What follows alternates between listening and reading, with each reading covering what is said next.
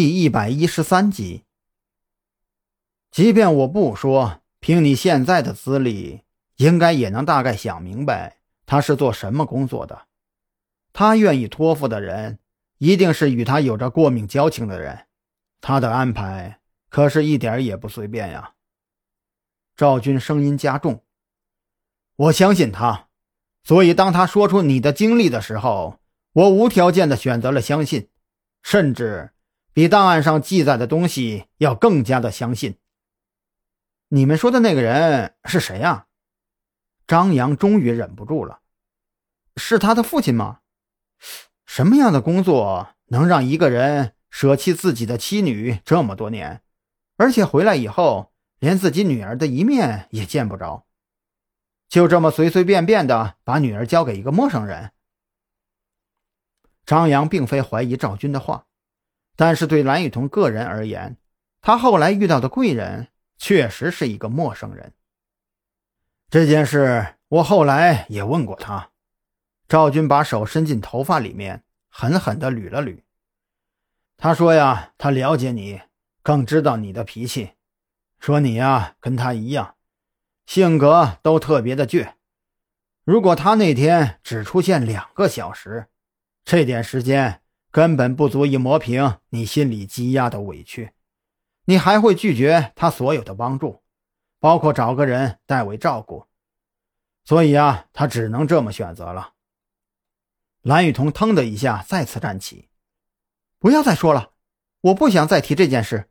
而且你可以告诉他，我这辈子永远都不可能原谅他，永远都不会。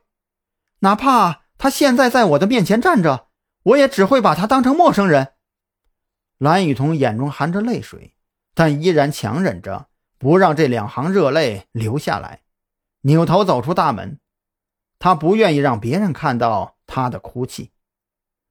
张扬一起走了出去，看着蓝雨桐上车，在车窗里看着自己。那辆车是张扬这两天一直开的，他索性跟上去，打开车门：“我送你回家吧。”蓝雨桐坐在副驾驶上，低着头不说话。他垂在双腿上的两只手不断的被泪水打湿。张扬一个字也没有多说，将车开出了大门。蓝雨桐家的位置他是知道的，毕竟今天才刚刚去过。一路上，他们两个人都好像是成了木头，没有半点的声音。车子开到了蓝雨桐居住的小区。张扬依然有些不放心，跟着他一起回家，确认这间房子从他离开起一直到现在，屋子里的任何东西都没有被动过。以后，他这才悄悄地退出房间，关上了房门。张扬心里明白，今天这件事，他毕竟是个外人，他跟蓝雨桐认识也才不过几天而已，他没有什么资格去开解蓝雨桐，或许。以蓝雨桐的性格，明天一早就会好了。张扬在想着，缓缓地走下楼梯，开上车，疾驰而去。薛二那里，他必须要亲自去确认一些东西。这么惨烈的碎尸案，对刑警队来说也是十几年不遇的。所以，哪怕调查已经结束了，李栋的人依旧留在薛二的家里看守。对于普通刑警来说，案发现场每多来一次，或许都会有截然不同的新发现。他们必须要保护好这个现场。